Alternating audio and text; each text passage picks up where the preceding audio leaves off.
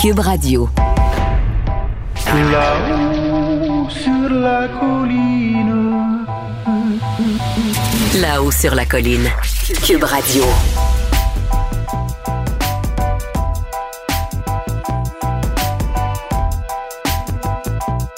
Bonjour à tous. Jeudi le 2 juin 2022. Et non, ce n'est pas Antoine Robitaille qui est au microphone de là-haut sur la colline, mais c'est bien Marc-André Gagnon et ça me fait plaisir d'être là, de retourner à mes anciennes amours et surtout dans le plus beau studio du Parlement. C'est celui qui nous offre, ça c'est un petit secret pour nos auditeurs, qui nous offre la plus belle vue sur euh, l'hôtel du Parlement. Alors vraiment un plaisir euh, pour moi d'être là. Aujourd'hui, un peu plus tard à l'émission, on discute avec Alexandre Leduc, qui est porte-parole du deuxième groupe d'opposition, donc de Québec solidaire en matière de justice, parce qu'il blâme le ministre de la Justice pour les lenteurs du système euh, judiciaire qu'on observe en ce moment, euh, tellement qu'une victime d'agression songe maintenant à abandonner son recours. C'est ce qu'on apprenait dans les pages du journal ce matin. Cube Radio. Les rencontres de l'heure. Chaque heure, une nouvelle rencontre. Nouvelle rencontre. Les rencontres de l'heure. À la fin de chaque rencontre, soyez assurés que le vainqueur, ce sera vous. Cube Radio. Une radio pas comme les autres. Grosse semaine, on est donc en fin de session parlementaire, session intensive et pour euh, la rencontre euh, donc de l'heure, ben, c'est la rencontre Gagnon-Nadeau, puisque on a donc euh, Rémi Nadeau qui est avec nous, chef du bureau parlementaire du Journal de Québec et du Journal de Montréal. Donc, euh, encore une fois, une journée euh, mouvementée, Rémi. Bonjour Marc-André, content de te, retrouver euh, dans, ce, dans, ce, dans ces circonstances-là de, cette émission. Euh, oui, écoute, euh, assez grosse journée encore. Avant de passer à l'analyse sportive de la période des questions, qui est notre, segment sympathique, je l'ai souligné donc qu'il a été question encore une fois des suites des propos de François Legault sur l'immigration, sur le, le péril pour la nation québécoise, le déclin du français lié à l'immigration euh, et toutes les suites que ça, a entraîné là, depuis le début de la semaine. Alors, Paul Saint-Pierre Plamondon est celui qui a fait une intervention, je dirais, la plus forte ce matin en point de presse avant la période des questions. Et euh, lui, sa lecture euh, des événements, des propos de M. Legault et des suites et des chiffres aussi qu'on a publiés parce que le journal révélait en ce jeudi qu'il y, a- qu'il y avait 177 000 immigrants sur le territoire du Québec euh, au 31 décembre 2021 et qu'il y a, il y a que le Québec ne gérait que 14 de, de la provenance de ces personnes-là et que le reste, bon, c'est le fédéral, notamment à cause de l'immigration temporaire. Et euh, Paul Saint-Pierre Plamondon, lui, a, brandi ces chiffres-là aussi pour dire que c'est une autre preuve qu'il faut que le Québec euh, gère l'immigration, qu'il récupère les pouvoirs en immigration. Et il a vraiment fait une demande, il a plaidé pour que François Legault brandisse l'option euh, de l'indépendance. Il l'a mis pour au défi. Faire bouger. Ben oui, exactement. Pour faire bouger le fédéral, il a parlé comme d'une responsabilité ou d'un devoir. Alors, on va écouter qu'est-ce que Paul Saint-Pierre Plamondon euh, a dit à ce sujet-là. C'est un peu comme si le chef péquiste voudrait que François Legault retourne lui aussi à ses anciennes amours. Oui, exactement. On l'écoute. Je l'invite, par sens du devoir, à au moins évoquer cette possibilité-là. À ce que je sache, quand Robert Bourassa le fait, ça n'a pas fait du Parti libéral un parti indépendantiste. Mais il y a un moment donné, faut dire la vérité puis euh, prendre ses responsabilités à la hauteur de l'histoire et de notre destin national. Et est-ce que François Legault a, a accepté son défi?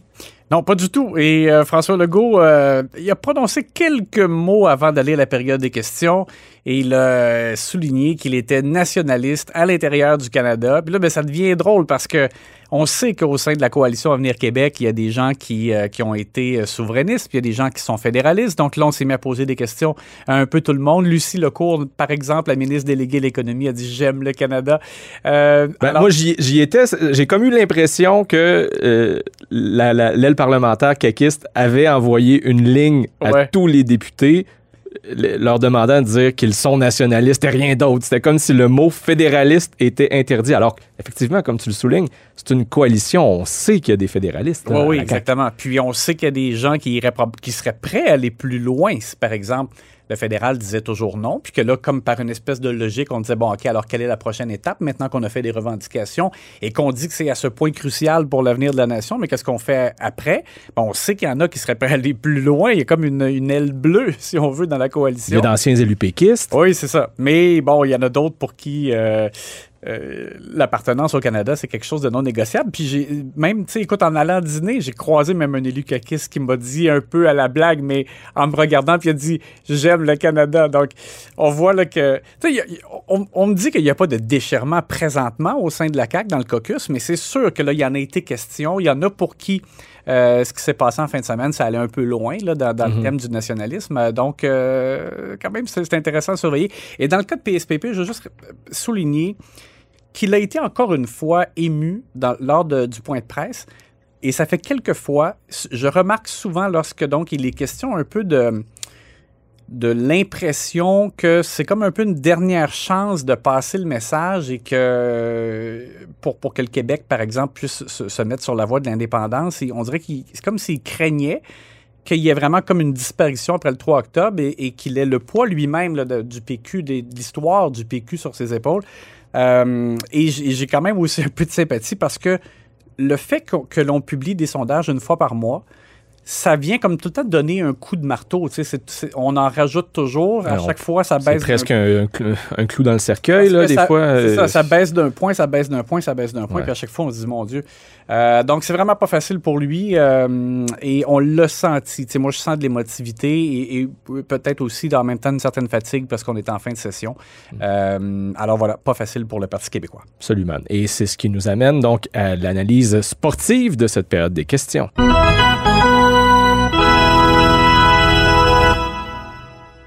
Alors Rémi, on commence donc euh, avec la moquerie du jour. François Legault qui euh, donc euh, s'est amusé avec les propositions que les partis d'opposition vont éventuellement amener sur la table ou essaient déjà d'amener sur la table, même si la campagne électorale n'est pas encore commencée, quoique. C'est ça, on sait déjà dans certains cas ce que les partis d'opposition proposent pour contrer l'inflation.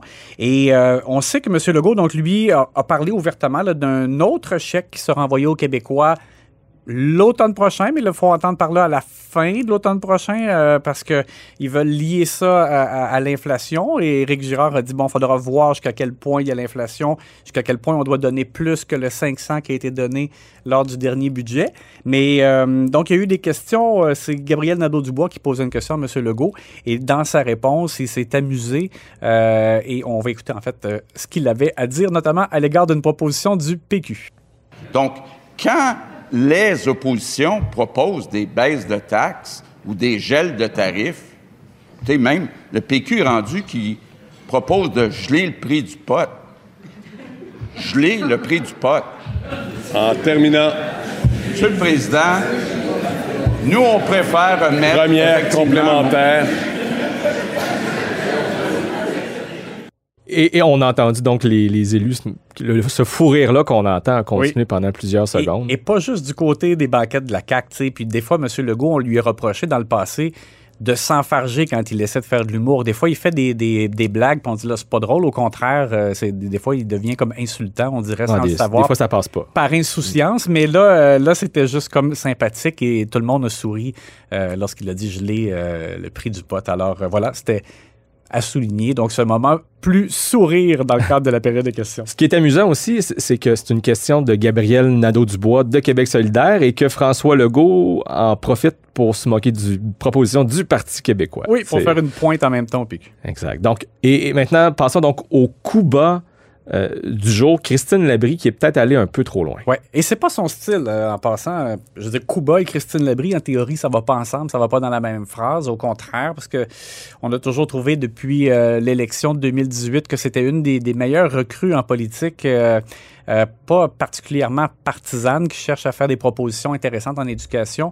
Mais dans ce cas-ci, on comprend le point, c'est que Québec solidaire euh, est revenu avec une demande d'aide d'urgence pour des parents, des mères notamment, des fois des mères monoparentales qui n'ont pas de place, qui trouvent pas de place en garderie pour leur enfant et donc peuvent pas retourner au travail et donc là se retrouvent des fois dans, dans une situation de misère. Elle a donné l'exemple d'une femme qui a dû comme puiser dans de l'argent qui était dans un compte pour son fils de 11 ans Et comme elle se retrouvait à faire une demande d'aide sociale, mais il fallait pas que- qu'elle ait, par exemple, plus de 3000 dollars, si je me rappelle bien, dans, dans le compte de, euh, de son fils. Elle a dû comme en, en dilapider. Et, et évidemment, elle n'était pas euh, fière de ça. Euh, et c'est le genre de dilemme dans lequel certaines personnes se retrouvent. Ben oui. C'est- sûr que c'est dramatique et on sait qu'il manque de place dans les garderies. Mathieu Lacombe, lui, c'est le... Il s'en cache pas. Non, mais c'est ça. Puis c'est- bon, il s'est levé pour dire nous, on met euh, 5,9 milliards dans les prochaines années pour créer des nouvelles places. Ils se sont engagés à, compléter le réseau, comme on pourrait dire, 37 000 nouvelles places. Mais Christine Labrie qui est revenue avec un autre exemple, mais là, il a lu un message. Euh, pratiquement comme de la détresse et, euh, et, après ça, elle dit euh, à François Legault, est-ce que vous êtes fiers de ça? C'est comme s'ils étaient directement responsables de cette situation dramatique. On va écouter Christine Labrie, la députée de Sherbrooke, et Mathieu Lacombe qui a répondu. Deuxième complémentaire, Madame la leader du deuxième groupe d'opposition. Attachez votre sucre pour le prochain, Monsieur le Président. Irène, de Québec, qui vient de vivre la crise pour ses deux, dernières en- les deux- ses deux derniers enfants. Mon cœur pleure en ce moment car je viens d'apprendre que je suis enceinte. On a décidé de ne pas le garder car la situation est tellement difficile pour une place en garderie et surtout financièrement, c'est tellement dur que nous ne pouvons pas nous permettre de le garder. Cette femme-là aurait voulu garder son enfant. Elle n'a pas pu parce qu'il n'y a pas de place en service de garde, il n'y a pas d'aide d'urgence. Ça, c'est le bilan de la CAQ pour les femmes de ma génération. Est-ce que le premier ministre est fier? Monsieur le Président, sujet délicat, je ne ferai pas de politique avec ça, mais je vous dirai, je vous dirai là, ça me surprend. Ça me surprend honnêtement de la leader du deuxième groupe d'opposition que j'apprécie. Ça m'étonne qu'elle utilise un argument comme celui-là aujourd'hui. Ouf. Des fois, pousser le bouchon un peu trop loin, le vin n'est plus très bon. Non, honnêtement, c'est parce que c'est pas qu'il y a des débats qu'on ne peut pas avoir ou qu'il y a des sujets qu'on ne peut pas aborder au Salon Bleu, mais on ne peut pas non plus prendre un cas tragique, un drame, et en, l'attribuer, en attribuer la responsabilité directe au premier ministre. Parce que je dire, sinon, écoute, ça, termine, ça, finit où? Là? On pourrait dire un, un tel s'est suicidé, et là, pourquoi? Puis là, est-ce que vous êtes, est-ce que vous êtes fier de votre bilan là-dessus? C'est à cause de vous, là, tu sais. Euh, moi, je pense qu'on doit pas faire ça. C'est pas, c'est pas une, euh, une bonne pratique. Euh, et François Legault a vraiment, vraiment pas apprécié. Écoute, parce que j'étais dans les tribunes et il arrêtait pas de faire comme des signes de non de façon un peu découragée. Euh, puis il a longuement regardé Manon Massé, même au En se terme, pinçant les lèvres. au terme de l'échange. C'est ça comme pour dire, hey, t'approuves ça, toi? Euh, puis Christine Labrie, on, on a senti aussi qu'elle a un peu comme cherché à se défendre après. Elle regardait les gens d'en face dans les, les banquettes du gouvernement, puis elle disait, ben quoi, c'est des vrais témoignages, tu sais. Mais je, je pense qu'on doit pas euh, aller euh, sur ce terrain-là. Et on termine sur une note plus joyeuse. Oui! Et tout en musique, l'artiste invité du jour. Eh oui, c'est rare, ça, qu'il y des artistes invités et qui, euh, laissent libre cours euh, à leur chant artistique. C'est Mario Pelchat qui était dans les tribunes de l'Assemblée nationale parce qu'il y avait une motion pour souligner ses 40 ans de carrière. Mario Pelchat, c'est vraiment un artiste euh, du lac, originaire du Lac-Saint-Jean Ouais. qui a fait effectivement une très bonne, belle carrière et euh, qui vend, euh, c'est c'est un artiste québécois qui vend des disques, hein, puis Mhm. c'est de plus en plus rare, Ouais. mais euh, il a un public qui achète encore même des, des CD puis tout ça. Et bref, Mario Pelchat était là, il y a eu des hommages, Nathalie Roy, Christine Saint-Pierre, bon, il y a les, des élus qui ont prononcé des allocutions. Pascal Bérubé a fait référence à la chanson de Mario Pelchat, Je suis un chanteur. Et Pascal Bérubé était le, dernier élu à prendre la parole. Donc, les élus ont commencé à applaudir. Et là, Mario Pelchat qui s'est levé comme pour euh, remercier euh, les parlementaires, mais il s'est mis à chanter. De façon très spontanée. Oui, c'est ça lui-même, comme s'il avait dit, euh, ben, qu'il va vous en faire un petit bout. Puis le salon bleu, ben, c'est comme écho. Il y a, il y a- Ouais. il y a une grandeur hein, dans, c'est dans cette salle de débat. Alors, ça faisait comme un acoustique euh, intéressant. Ouais. Alors, on va écouter un extrait de Mario Pelchat, donc on pourrait dire live au Salon Bleu. On l'écoute. J'étais en éclipse, ouvrez. Je suis un chanteur, je suis un romantique. Ma vie, c'est la musique. Je suis un amuseur, je suis un chanteur. Je vis en équilibre, ma vie sur un fil. Oh, Je suis un cascadeur, je suis un chanteur, je suis un cascadeur, je suis un chanteur. Aïe, aïe, aïe, ça me donne presque envie d'aller de, d'aller pleurer dans la pluie.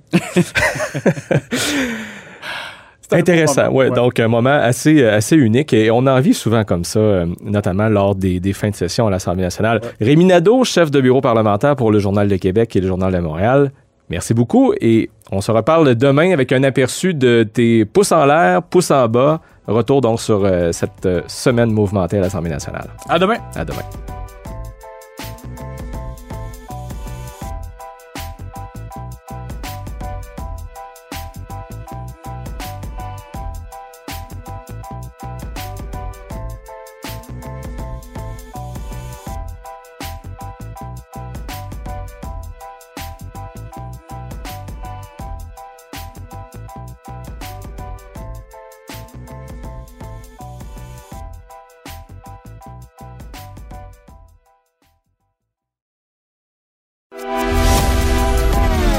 Grand philosophe, poète dans l'âme, la politique pour lui est comme un grand roman d'amour.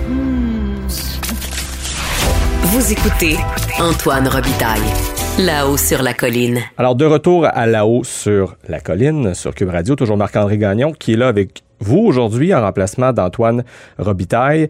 On le voyait encore une fois dans les pages du journal ce matin, les délais dans le système de justice euh, ben, continue de, de, de s'allonger, euh, notamment pour les victimes. Et on a le cas ce matin d'une victime d'agression qui veut carrément abandonner son recours. Et ça fait réagir le porte-parole du deuxième groupe d'opposition, donc de Québec solidaire, en, en, matière de justice, Alexandre Leduc, qu'on rejoint euh, à l'instant.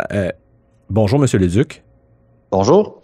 Donc, vous pointez du doigt carrément le ministre de la Justice Simon Jolin Barrette, parce que vous trouvez qu'il y en a trop dans son assiette, si j'ai bien compris.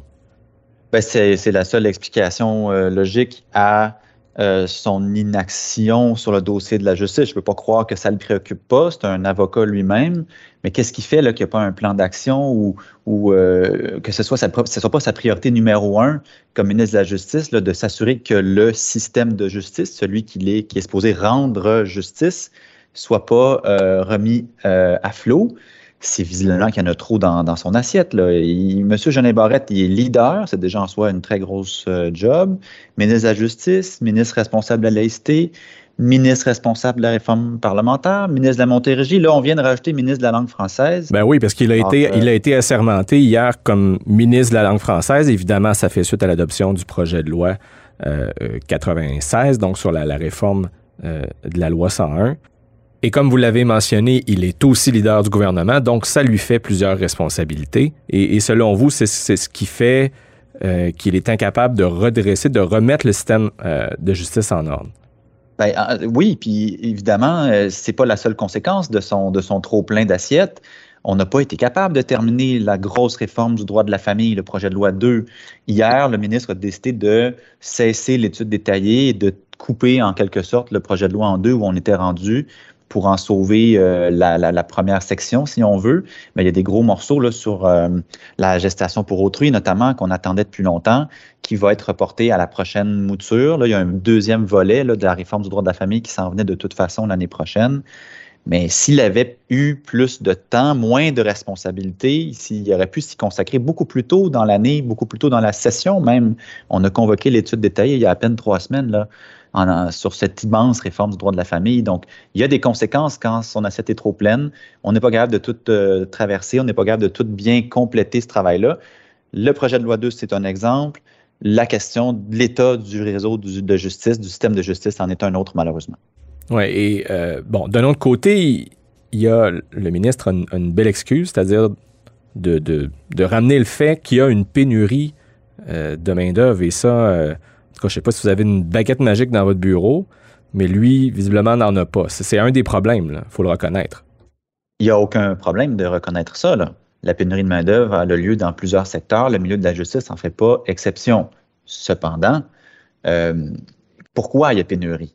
Il y a bien sûr un peu de misère à attirer des gens, mais il y a surtout de la misère à retenir ce qu'on appelle les greffiers audienciers, qui est une sorte de greffier qui, qui assiste les juges, qui s'occupe un peu de l'intendance dans les procès. On a de misère à les retenir. Pourquoi? Parce que les salaires pour des emplois similaires au municipal ou au fédéral peuvent être parfois jusqu'à 20 000 mieux payés. Alors, on est dans une fourchette de 35-45 000 pour un greffier audiencier, là, dans une cour du Québec. Pour à peu près le même boulot, là, au municipal, au fédéral, vous avez 20 000 de plus en moyenne. C'est une méchante différence. Ouais, c'est un accord qui est considérable. Ben, il est considérable. Il y, a, il y, a, un gros rattrapage à faire. Et ça, ça vaut pour l'ensemble de la fonction publique du Québec. Hein.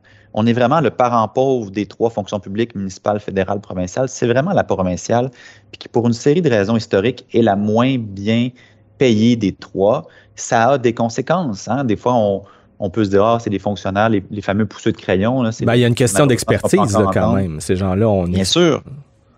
Bien sûr, ils ont une expertise, mais si on ne veut pas les perdre vers les autres paliers, il faut qu'on les rémunère. Donc, moi, je ne m'insérerai pas à commencer à dire il faut qu'il soit tel ou tel salaire. Ça, c'est la prérogative du gouvernement puis des syndicats de, de faire leur travail. Mais visiblement, euh, l'attentisme du gouvernement dans cette négo-là euh, et l'absence du ministre de la Justice qui devrait être en train de tapocher, ou du moins l'épaule de sa collègue du Conseil du Trésor pour dire il hum, faudrait se dépêcher à régler là, pour les audienciers greffiers puis pour la fonction publique en général, parce que là, je commence à avoir mon système de justice qui, qui est sur le bord du carreau.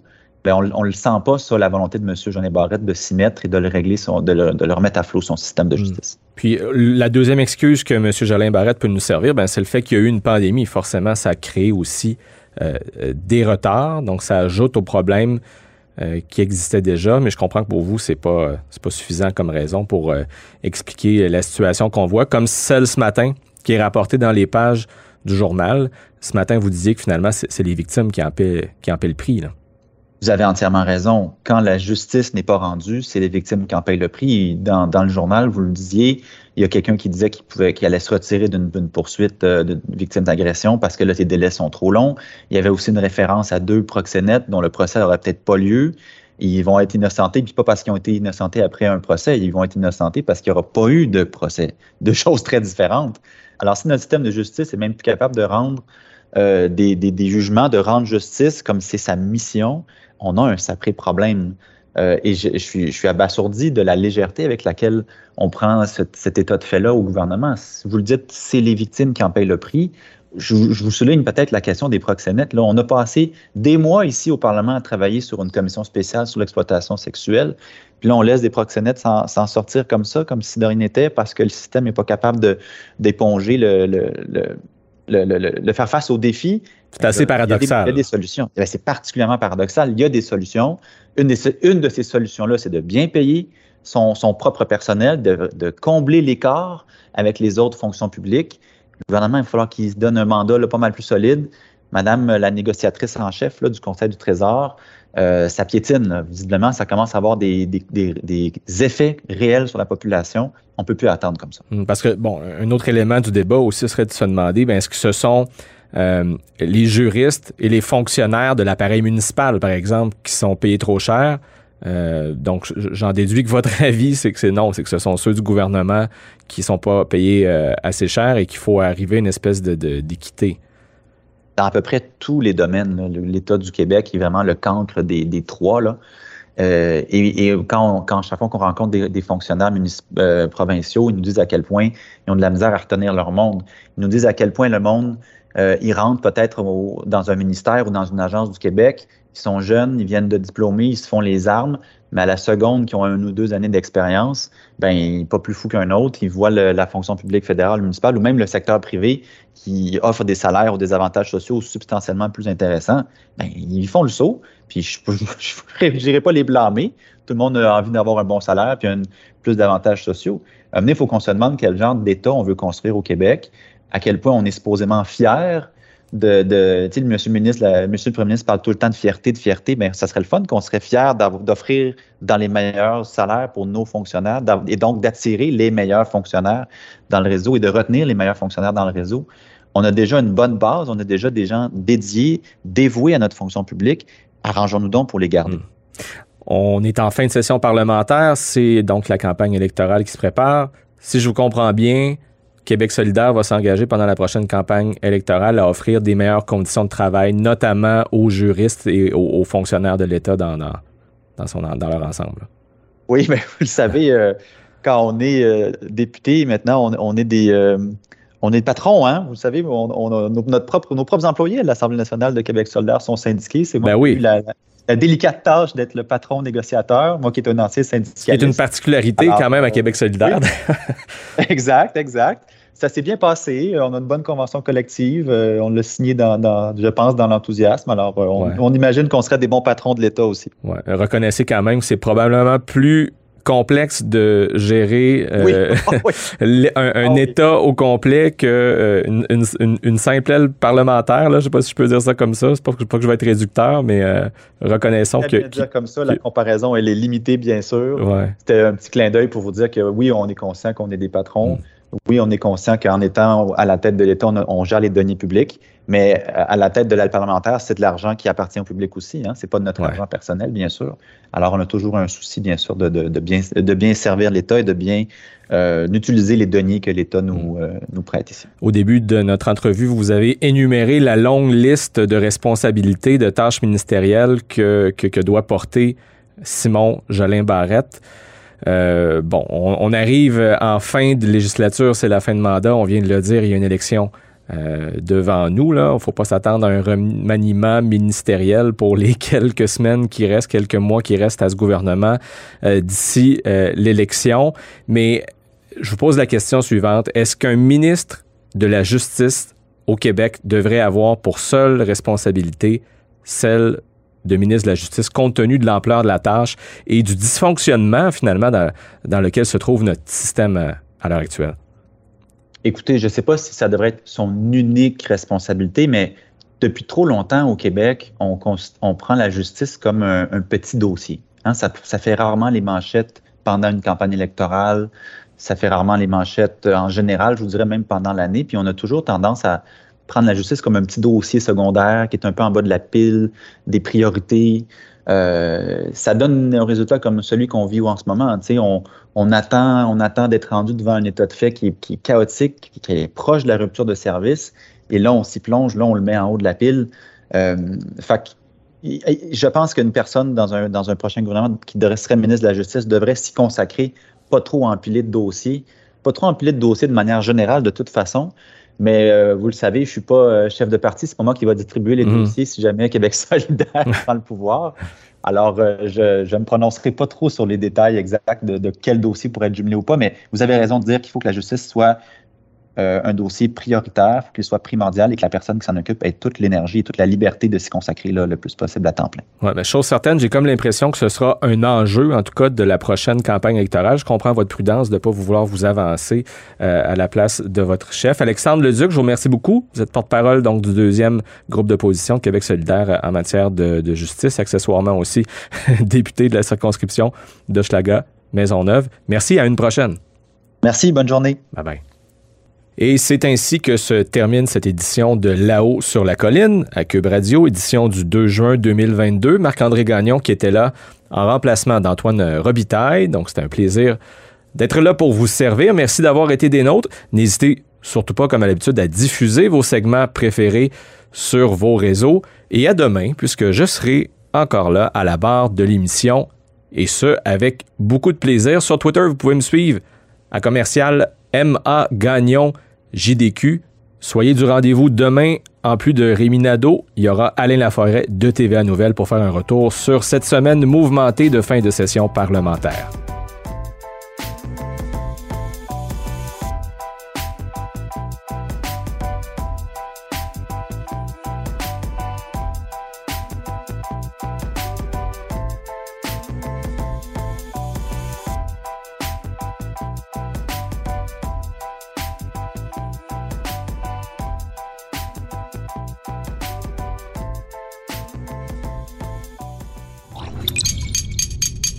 Cube Radio.